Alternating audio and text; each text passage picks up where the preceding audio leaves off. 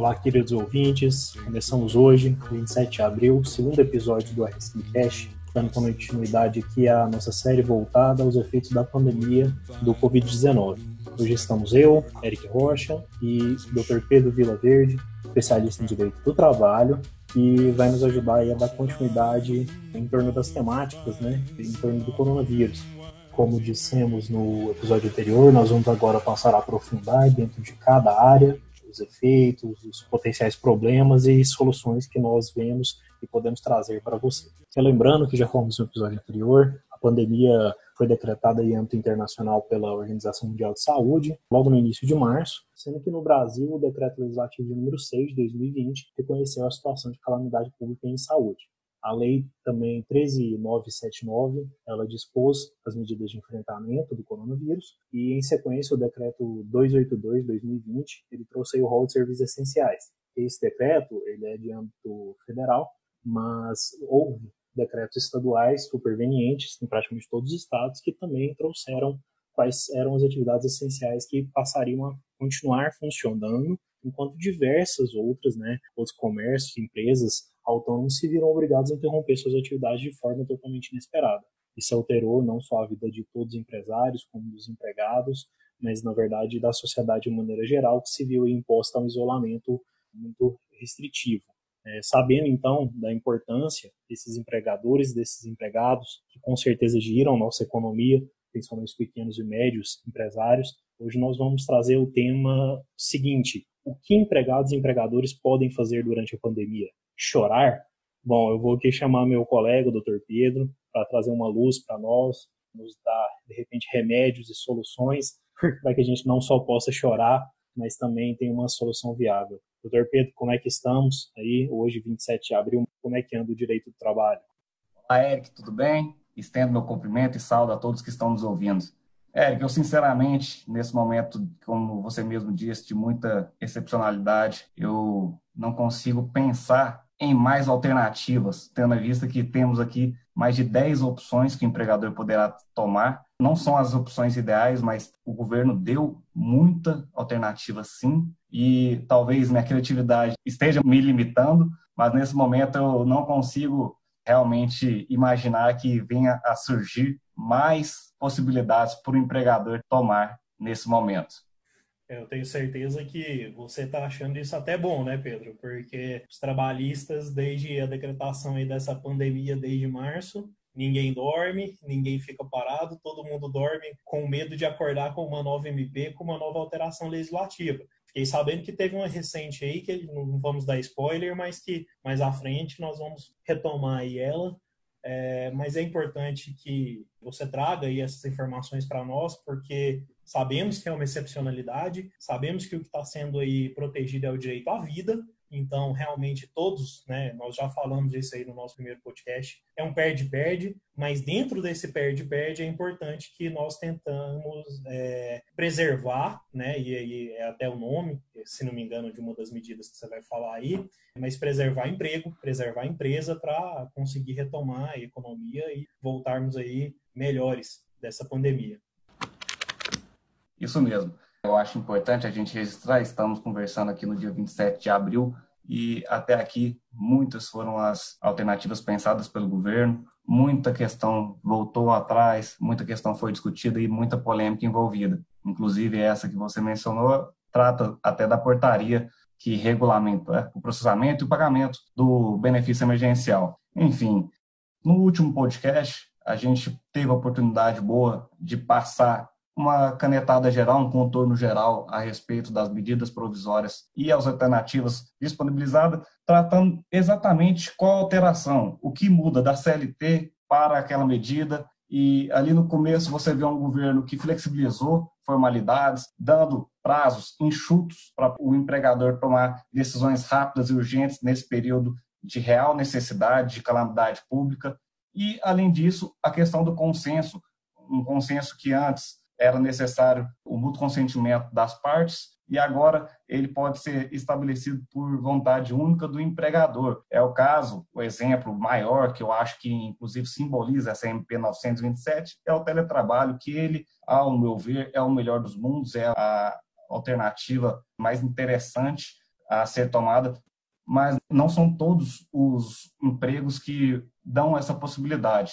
Tratando ainda sobre o teletrabalho, temos uma curiosidade interessante, que foi por estudos feitos até escutando o pessoal que está passando pelo mesmo momento ali em Portugal. O teletrabalho aqui é direito do empregador impor ao empregado a ser transferido para esse trabalho em home office. Já em Portugal, não é só direito do empregador. Eu achei muito interessante que lá também é direito do empregado. Ele pode exigir que seja transferido para o teletrabalho. E é algo realmente que está até num próprio decreto deles. Então, são essas questões consensuais, alteraram aqui na MP 927 e temos agora a 936 também, que foi a primeira vez que o governo sentou na mesa do bar e dividiu a conta. Ele passou a dividir a conta entre as personalidades envolvidas ali, que são o empregado, o empregador e o próprio governo. Ninguém tem culpa pelo que estamos passando. É uma questão que foge do controle de todos, ela é acima, ela é questão humanitária que requer realmente muita cautela,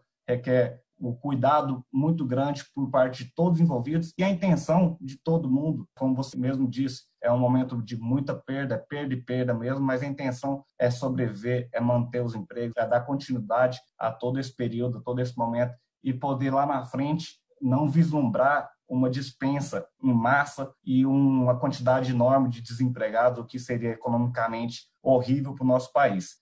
Essa MP 936, ela trouxe a possibilidade da redução de jornada e de salário e a suspensão contratual.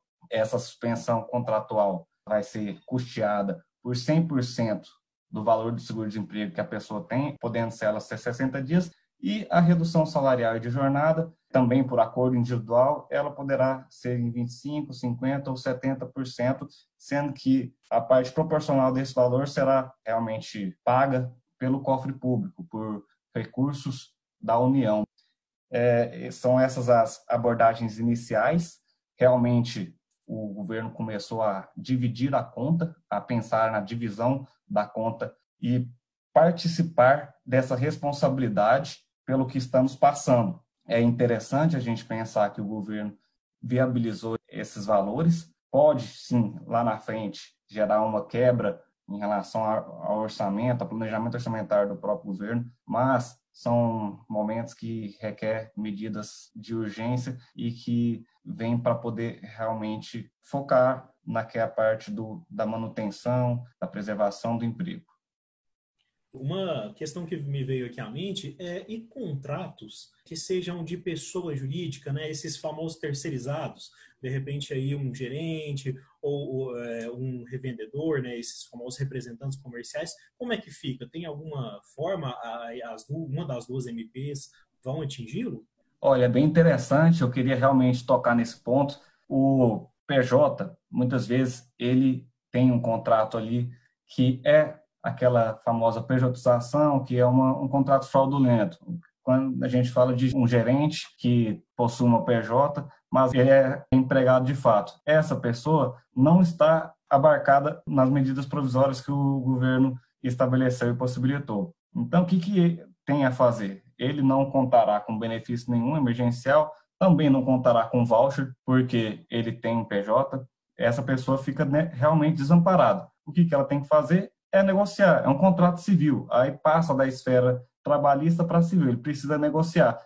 Então, Pedro, é, se eu entendi direito, né, vamos lá, é, você bem sabe que não é minha especialidade, então aí não me deixe passar informação errada aos nossos ouvintes, já te peço. Mas se eu entendi bem, a medida provisória 927, ela veio então mais no sentido de flexibilizar e trazer medidas para que o empregador, junto ao empregado ali, pudesse tomar ações rápidas, como mandar ele para o teletrabalho, como antecipar umas férias, tirando certas burocracias e detalhes que tinha na CLT e que nesse momento de pandemia ia ser inviável a gente ficar preocupado com isso, não podendo causar mais prejuízo. Seria a 927 seria isso. É interessante você notar que essa medida, a todo momento, ela fala do prazo mínimo de comunicação de 48 horas prazos que antes eram de 15 dias, que antes eram de 30 dias, ele fala a todo momento ali de 48 horas, um prazo rápido para poder tomar aquela medida ligeira mesmo para lidar com a situação. E temos até uma questão de dá um desafogo em algumas possibilidades, como antecipação de férias. Se você, hoje, dia 27 de abril, você manda alguém de férias, essas férias ela poderá começar a ser paga apenas no quinto dia útil do próximo mês, e aquele um terço condicional, de adicional, ele poderá ser pago só dia 20 de dezembro. Então, realmente é um fôlego, além da questão da flexibilização, não só de prazo, mas também de consenso, tem algumas partes da MP 927 que visaram o caixa da empresa, né? Entendi. E, então, assim, eu entendi a 927, a 936 ela já veio numa pegada mais, então, proativa. Vamos dizer assim, foi que você bem disse, que é o governo, então, realmente dividir nesse prejuízo. Agora, eu te pergunto, e eu imagino que a resposta seja sim, porque né, toda medida legislativa, e não só na sua área, mas na minha, ela sempre vem com uma com várias dúvidas, né? Na verdade, ela sempre traz muitos problemas. É, essa 936, ela não deixou, por ser muito extensa, por falar de suspensão, de redução, ela não deixou muitas dúvidas, muitos pontos sem nós. Como é que ficou isso? Precisou de algum tipo de regulamentação ou não? Não, com certeza ficou muita ponta solta, muita ponta solta nesse assunto da MP 936, que precisava realmente de uma portaria para regulamentá-la. E essa portaria ela foi esperada, mas ela veio inclusive de maneira tardia, de modo que muita gente optou por algumas questões, algumas medidas, algumas comunicações dessas dos alternativos de suspensão e redução salarial de jornada, mas de forma às vezes equivocada. Então, essa portaria ela veio justamente no sentido de processamento e regulação de pagamento daquele benefício. Benefício que a gente estava tão acostumados a chamar nas nossas discussões jurídicas de BEPER, Benefício Emergencial de Preservação de Emprego e Renda, mas agora mudou para um nome, parece que mais carinhoso, para bem, não sei. Mas a gente tem que reacostumar, porque o nome oficial, pelo jeito agora, é bem, Benefício Emergencial de Manutenção do Emprego e da Renda. Então, qual que são as questões que eu consigo assim destacar? Aqueles empregados que estão dispostos ali no artigo 62 da CLT, que são aqueles que não possuem controle de jornada. Como é que eles ficam? Podem esses empregados ter a sua jornada reduzida, mesmo não tendo um controle de jornada? Como é isso? Muito se discutia, vi muitos juízes entendendo que sim, há possibilidade, e às vezes até foi reaproveitado o entendimento para inserir nessa portaria a portaria estabelece que esses trabalhadores eles estão sim nessa possibilidade de redução de jornada de salário, mas como? Sendo que eles não têm jornada, né? Não têm um controle. É através da produção. Você estabelece um controle, uma redução da produtividade e não sobre a jornada em si. Essa redução, ela pode ser medida. O empregador ele agora passará a exigir menos desse empregado e o empregado ele terá menos atividades a serem executadas. Mas isso não impede o resultado dele ser até acima do que era anteriormente. O importante é não ter a exigência daquela produtividade reduzida, questão de metas, questão de captação, vendas, tudo o que envolve essa problemática. O mesmo tratado que aqueles que não têm controle de jornada estabelecida, que são os teletrabalhadores, os funcionários com função externa e aqueles gerentes com cargo de confiança, o mesmo vale para as remunerações variadas. Aqueles empregados que têm remuneração variada também foram inseridos nessa regra da produtividade. Então, a pessoa que tem uma remuneração variada pode sim ter uma redução de jornada e de, de salário, mas ela não poderá ter uma exigência de produtividade que anteriormente era cobrada. Então, além disso, a portaria, ela deixou clara essa aplicação, deixou clara também de quem é a responsabilidade, isso para mim foi a parte mais importante da portaria, de quem é a responsabilidade por esse valor do benefício emergencial. A responsabilidade ela é inteiramente do empregador. Ele deverá informar conforme essa portaria dispõe, conforme as regrinhas de cada ponto, de forma fiel e no prazo correto. Caso haja algum erro em relação a salário, erro em relação à própria medida tomada, por exemplo, um empregador que informa que a redução foi de 50%, mas na verdade foi de 25% e vem a causar um pagamento a maior para esse empregado, a União virá posteriormente e responsabilizará esse empregador. O empregador vai ter que restituir o erário, vai ter que restituir os cofres públicos. E como que isso funciona? Ele terá um prazo de 30 dias para pagar. Outra questão é que a portaria ela também permitiu o que eu já imaginava, já era o entendimento de muita gente, é que a qualquer momento as medidas elas podem ser alteradas da MP 936. Isso principalmente para poder viabilizar a questão de decretos governamentais voltando a ativa as atividades empresariais, mas às vezes voltando atrás porque aumentou a quantidade de casos e então tendo respeitado aquele um período de 48 horas, o empregador pode suspender um contrato que estava com redução de salário ali anteriormente, pode reduzir um salário e jornada daquele que estava suspenso, tendo apenas que respeitar esse período. O que é interessante aqui, uma, uma regra até de processamento, que é, ela precisa ser muito observada. Se essa alteração for comunicada ao governo, ao Ministério da Economia, no prazo dos 10 dias anteriores ao recebimento do valor, porque o Ministério da Economia ele tem 30 dias para pagar, se ela for comunicada nos últimos 10 dias, essa informação ela só será processada posteriormente. Então, existe um risco aqui de, do empregado receber a maior, receber um valor a maior. E qual que é a nossa dica aqui? Uma dica que ela vale ouro. Inserir no acordo, fazer um acordo muito bem feito, inserindo cláusula que resguarde o empregador nesse momento, porque o que o empregador não quer é ter gastos supérfluos, gastos aqui desnecessários. Então, a cláusula seria exatamente constando que se o empregador vier receber o benefício emergencial a maior, fica autorizado o desconto no pagamento da folha subsequente. Somente, então, ali, é, deixando claro também para poder ter uma, uma justificativa para evitar o enriquecimento sem causa nos termos da própria portaria são essas as principais questões envolvendo. Trouxe também a aplicabilidade do, benefício para o intermitente, para aquele trabalhador intermitente. E uma questão que ficou muito clara agora é sobre os aposentados. Empregado aposentado que continua trabalhando por receber uma aposentadoria, ele não faz jus ao recebimento desse benefício emergencial de manutenção do emprego. Uma vez que ele não faz jus a esse benefício, não terá como suspender o contrato desse trabalhador aposentado e não terá como também reduzir o seu salário, porque ele não receberá, ele não perceberá a contrapartida do governo. Assim, temos uma problemática, uma questão muito delicada, porque é bem provável que esse empregado aposentado faz parte do grupo de risco. Esse grupo de risco, o mais interessante seria realmente uma suspensão para eles, mas ele tem essa questão intrincada com a impossibilidade, porque ele recebe a aposentadoria.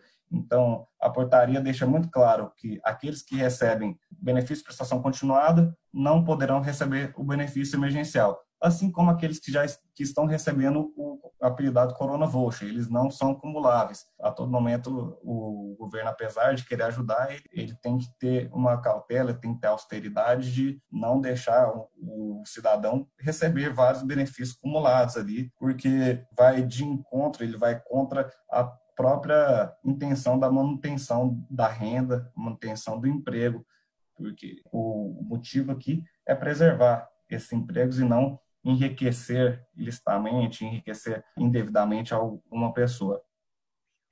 Entendi, Pedro. E uma questão aqui que me veio, quanto aos novos contratos, vamos supor aí que nós tenhamos um supermercado, né, que está num momento, digamos assim, não tão ruim quanto vários outros empresários, né, já que uma das principais atividades essenciais aí, é se ele contratar novos funcionários fizer novos contratos, ele vai poder uh, se ver de algum desses benefícios ou não?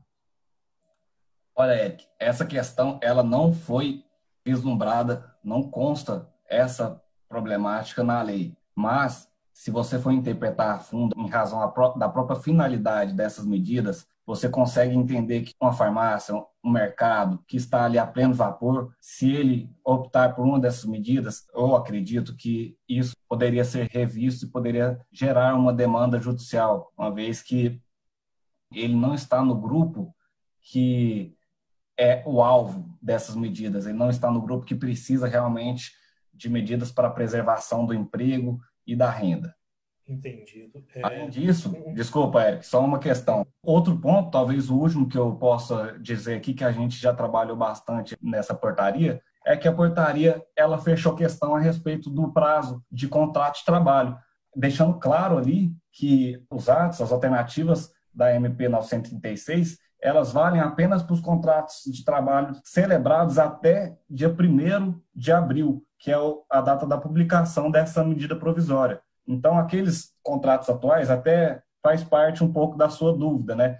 Esses que estão contratando agora, ele não poderá usar dessas medidas, ele não poderá usufruir desses pontos ali permitidos, porque a portaria versa e porque não tem a ver com a finalidade da MP 936. A intenção de limitar os celebrados até o dia 1 é não só viabilizar essa questão, mas o intuito a todo momento é manter os empregos anteriores. O governo não quer manter os empregos, a intenção não é manter os empregos que foram chegando agora, é a manutenção dos empregos que já haviam anteriormente. E também evitar a fraude, né? conhecendo muito bem o jeitinho brasileiro que pode existir, a fraude ali de, de repente, colocar um parente na sua empresa, depois da MP, sabendo da possibilidade de um parente receber, sem fazer nada, um, um benefício emergencial do governo, apenas simulando uma questão ali para poder ter uma contrapartida do governo, sem ter realmente a existência de fato do emprego. E por todas essas motivações, a portaria limitou. Eu acho que, ao meu ver, bem visto, foi bem visto essa atuação ali, essa limitação, para poder dar um, um limite de prazo realmente dos quais cabem os contratos celebrados mesmo. Entendido, Pedro. É, um outro ponto que, quando você estava aí falando, me veio à cabeça, que eu acho que é interessante a gente falar e passar isso para os ouvintes, é você falou que ah, há um problema, né, é um certo, digamos, um certo limbo, um vazio, é, é infelizmente, para os, né, por exemplo, os aposentados aí por tempo, que estão recebendo benefício, né, a aposentadoria, e estão trabalhando. Isso me trouxe à cabeça, você falou que não, os empregadores, infelizmente, não vão poder suspender os contratos contratos. E eu te trago mais dois decretos, porque você gosta de decreto, né? O seu negócio MP, decreto, portaria é o que você gosta. Ah, então vou te demais. trazer mais dois. Você falando ali no início, eu lembrei de uma coisa. Parece que é uma mania, né, de publicar esses decretos no meio da noite, né? Eu acho que eles estão gostando desse hábito, publicar todos os meses. É só, é, é só durante a madrugada, durante a noite, e para deixar é. Maluco mesmo. Né? É, um dos decretos aí que eu, que eu trago, né, que nós já tínhamos falado, é, é, falado com nossos ouvintes aí no, no, episódio anterior, é o 9653 de 2020, que é o atual decreto aí do, do governo do estado de Goiás, é, que trouxe um certo relaxamento, né, ele, depois aí de, a gente ficou aí 30 dias, né, de um isolamento rigoroso, ele trouxe o relaxamento e uma autorização para outras atividades. Ele, em resumo, trocando miúdos, ele incluiu atividades como essenciais que antes não estavam. Então, trouxe um certo funcionamento, só que ele trouxe, é, é e aí antes de eu passar a palavra para você, eu vou trazer essa problemática desse decreto e trazer a do outro que me veio à cabeça, ele trouxe uma divisão de responsabilidade. O que ficou claro, inclusive, na fala do governador daqui do estado de Goiás, o Caiado, porque ele falou que estaria, então, dividindo responsabilidade com os prefeitos e com os empresários. Por quê? Porque ele falou, olha, podem funcionar, mas ele criou, se minha memória aqui não estiver falhando, 18 protocolos de funcionamento, e só o protocolo geral de funcionamento, ele traz inúmeras medidas que o empregador tem que garantir para o empregado, medidas de segurança, medidas de saúde, visando a vida. Então, distanciamento mínimo, uma quantidade enorme de EPIs, e aí, né, a gente podia pensar, poxa, o pessoal já tinha dificuldade de usar EPI em construção, já tinha dificuldade de cumprir com os EPIs trabalhando com pedras, com uhum. coisas extremamente pesadas. Agora todo mundo tem EPI, todo mundo vai ter que funcionar na base de EPI. Refeitório com dois metros de distância, tem que fornecer informações sobre a Covid. E eu vejo isso aí né, com um grande, uma grande responsabilidade para o empregador. É, não que ele não tenha de ter, sejamos honestos, é um momento complicado para todo mundo, como nós já dissemos várias vezes. Isso faz todo sentido, a medida não trouxe nada abismal nem absurda. A medida que eu vejo como absurda, e de novo, já que você gosta muito de decreto, eu vou tocar a bola para você é o outro decreto, que foi no dia seguinte que o governo do estado de Goiás guardou, ele trouxe um à meia-noite e o outro na meia-noite do outro dia para fazer palhaçada com a nossa cara. É o decreto 9297, que trouxe uma, é, digamos assim, uma punição para o empresário que suspenda o contrato de trabalho ou demita pessoas que estão na área de, na, na zona de risco do Covid. E aí ele falou que vai suspender os benefícios tributários. Ou seja, o empregado que está ali naquela zona de risco, que você bem como falou já está, uma situação complicada, aqui no estado de Goiás só complicou mais ainda, porque o empregador não pode fazer nada, porque ele também vai ser punido. Então, tá, parece que veio uma punição em conjunto. Depois disso, nós vamos até que, fazendo o próximo episódio com a doutora Bruna, vamos ter que trocar essa ideia com ela também. É, veja bem, começando ali desse segundo ponto seu, que foi o último que eu conversei, veja a sinuca de bico que está o empregador que tem um empregado aposentado. Ele não pode suspender seu empregado, ele não pode reduzir a jornada e o salário. Se dispensar, ele perde incentivos fiscais, vez que está inserido ali no grupo de risco, aquele aposentado. E se dispensar também, existe uma grande possibilidade desse empregado ser aquele empregado velho de casa, né, que tem uma multa de FGTS enorme a receber. Então, o empregador ele fica sem saber o que fazer nesse instante. Ele não pode dispensar, ele não pode contar com a ajuda do governo pelos benefícios emergenciais e corre o risco de perder também incentivos fiscais. Aqui, o que cabe orientar é realmente, não tem jeito, é tomar as medidas flexibilizadas pela MP 927. Vamos pensar num banco de horas para esse, para esse empregado aposentado. E é uma questão que é uma causa maior mesmo, porque esse não, não é simplesmente uma questão pecuniária, uma questão que envolve um problema de dinheiro, uma questão humana mesmo. Então, a gente tem que pensar num banco de horas negativas para ser cumprido depois que passar toda a calamidade. Pensamos também, se possível, que é o ideal mesmo, o teletrabalho. A gente pode pensar em conceder férias. Então, seria voltar o olhar aquele empregado aposentado às medidas 917. Quanto ao excesso de, de exigências do decreto que você trouxe no seu primeiro momento ali da fala, é realmente muito preocupante. São regras minuciosas para serem obedecidas e a gente está aqui realmente como advogado trabalhista, fica pensando qual será a consequência se esse empregado acabar pegando um coronavírus por, por o empregador não ter respeitado esse excesso de regras, será que ele vai ser condenado lá na frente? Mas, em contrapartida, a própria MP 927, em seu artigo 18, estabeleceu que não é considerado causa de doença ocupacional se o empregado contrair o coronavírus, exceto se comprovado o nexo causal. Será que seria comprovar que aquele empregador ele não obedeceu às regras ali do decreto do Caiado? E o mais importante nesse momento é você agir conforme a legislação e pensar numa atitude, em medidas realmente que são conforme o compliance mesmo, formalizar tudo, indicar ali que você está passando as informações, de repente passar até por e-mail exigindo um retorno, uma resposta de anuência. Então, quanto mais documentação o empregador tiver, mais resguardado ele está. Então, formalizar todas essas questões, toda essa parte de EPI, é um empregador que deve, nesse momento, realmente preocupar e se, blindar de todos os lados, né? É, me parece que, mais que nunca, né, Pedro, a gente está vendo a importância dos operadores de direito, é, de uma boa assessoria jurídica, da Justiça do Trabalho, do Ministério Público, porque é importantíssimo lembrarmos que a maior parte dos empregadores do nosso país são pequenos e médios empresários, que muitas vezes estão se vendo numa situação muito mais complicada do que os grandes empresários que têm assessorias jurídicas, têm escritórios, assessorias internas e que tem reserva poder... de emergência, reserva de emergência, capital de giro e que vão poder tomar essas medidas de forma mais assertiva, porque nós temos certeza, né, nossos ouvintes, é importante vocês saberem que vão vir muitas ações, vão vir muitas polêmicas, problemáticas. O STF já já teve que intermediar uma aí, né, Pedro, dos sindicatos.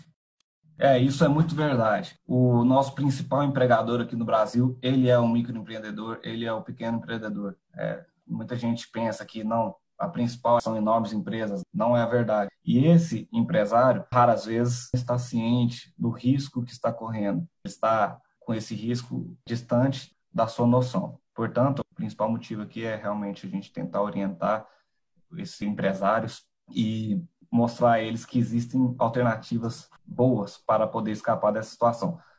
Quanto à, ao que você tinha mencionado ali sobre o STF, o que, que acontece? Para reduzir um salário, qual que é a polêmica aqui no STF, inclusive, foi uma ação ajuizada um dia posterior à publicação da MP 936. Na Constituição, consta que para reduzir um salário, só pode reduzir se tiver negociação coletiva, acordo coletivo convenção coletiva. Ela preza que o salário é irredutível. E né, essa MP, ela excepcionalmente possibilita que o salário seja reduzido por acordo, um acordo individual feito entre empregado e empregador. Aí que o problema foi parar no STF. O STF, a princípio, decidiu que realmente é inconstitucional essa medida provisória na parte da redução de salário e acabou que por decisão do plenário a, a liminar que foi concedida ela caiu. Então, o que, que tinha sido estabelecido antes? Não pode ser por acordo individual, o sindicato precisa ser comunicado para, se assim comunicado, ele iniciar as tratativas de uma negociação coletiva. Aí muito se passou a respeito desse debate, foi um debate talvez o mais rápido, uma ação direta de inconstitucionalidade mais rápida da nossa história, ela durou menos de um mês, essa questão da liminar. E, resumindo, o sindicato ele precisava validar aquele acordo para ele ter a real validade. Mas isso foi revisto e a votação por unanimidade entendeu, até numa, numa votação apertada, entendeu que o acordo não precisa da anuência do sindicato. Mas a medida provisória continua com as mesmas disposições de comunicação. Você precisa comunicar o Ministério da Economia em 10 dias e precisa comunicar o sindicato em 10 dias. O aval dele que é prescindido agora. Qual que é o problema agora? Muita gente tem falado, ah, não tem necessidade, não existe, por quê? Porque não existe uma punição né, na NP 936 se você não comunicar ao sindicato. Mas nós, como orientadores aqui, com muita cautela, a gente realmente quer aparar as arestas, evitar riscos desnecessários, entendemos que a comunicação do sindicato ela é interessante sim, ela vale a pena ser feita e quem está fazendo esses acordos da forma correta não tem o que temer. O que, que o sindicato faz? O sindicato não é simplesmente um arquivador, um órgão arquivador dos acordos. Ele está ali para fiscalizar. O papel dele é fiscalizador, está ali para ver se não existiu visto de consentimento nesse acordo, se realmente as duas partes concordaram e para ver se não existe aquela questão até que a gente tratou no início dessa nossa conversa, que é o desvio de finalidade, ou seja, um mercado que optou por reduzir uma jornada de salário, sendo que não havia essa necessidade, uma farmácia que suspendeu o contrato, sendo que estava ali a todo vapor, é esse o papel do sindicato. E se demandado lá na frente, é um indício forte, um desfavor do empregador se ele não comunicou. Por que será que ele não comunicou? Gera já uma dúvida a respeito desse acordo, gera uma pulga de dúvida sobre realmente a validade, a intenção e a finalidade desse acordo e o consentimento existente ali. Entendi, doutor Pedro. É, nós vamos aqui encerrando, né? Nós jogamos aí uma, uma enorme carga de conhecimento e de informação nos nossos ouvintes, mas essa era a nossa intenção. Eu já quero aí agradecer a, a disposição e a paciência de todo mundo em nos escutar. É um tema de extrema relevância, então por isso que nós avançamos aí no, no tempo de vocês.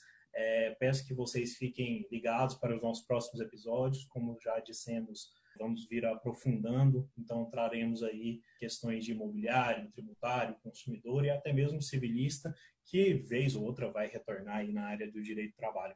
Quero agradecer aqui ao Dr. Pedro pelas, pelos esclarecimentos e o conhecimento que ele nos trouxe e reforçar que é um momento complicado, mas que é um momento de ter bom senso é, nós temos aí que tentar reduzir o prejuízo que todos, inevitavelmente, em todas as áreas vão sofrer. Doutor Pedro, suas considerações finais e aí já chama os nossos ouvintes para o próximo episódio. Doutor Érico, agradeço muito por mediar nosso papo até aqui. Espero ter realmente esclarecido, demonstrado muitas questões que são relevantes, que a gente aqui nesse período vê, além de que muitas vezes está na própria norma seca e a gente realmente realça aqui a necessidade de uma boa assessoria jurídica, de, nesse período, não tomar medidas sem estar bem acompanhado por um especialista. A intenção nossa é realmente orientar e explicar alguns pontos polêmicos que estão sendo tratados nessa área trabalhista que tem sido tão complicada. Mas muito obrigado a todos que nos ouviram até aqui pacientemente. Esperamos realmente ter ajudado. Um abraço, fiquem com Deus. Até mais, pessoal. Agradeço.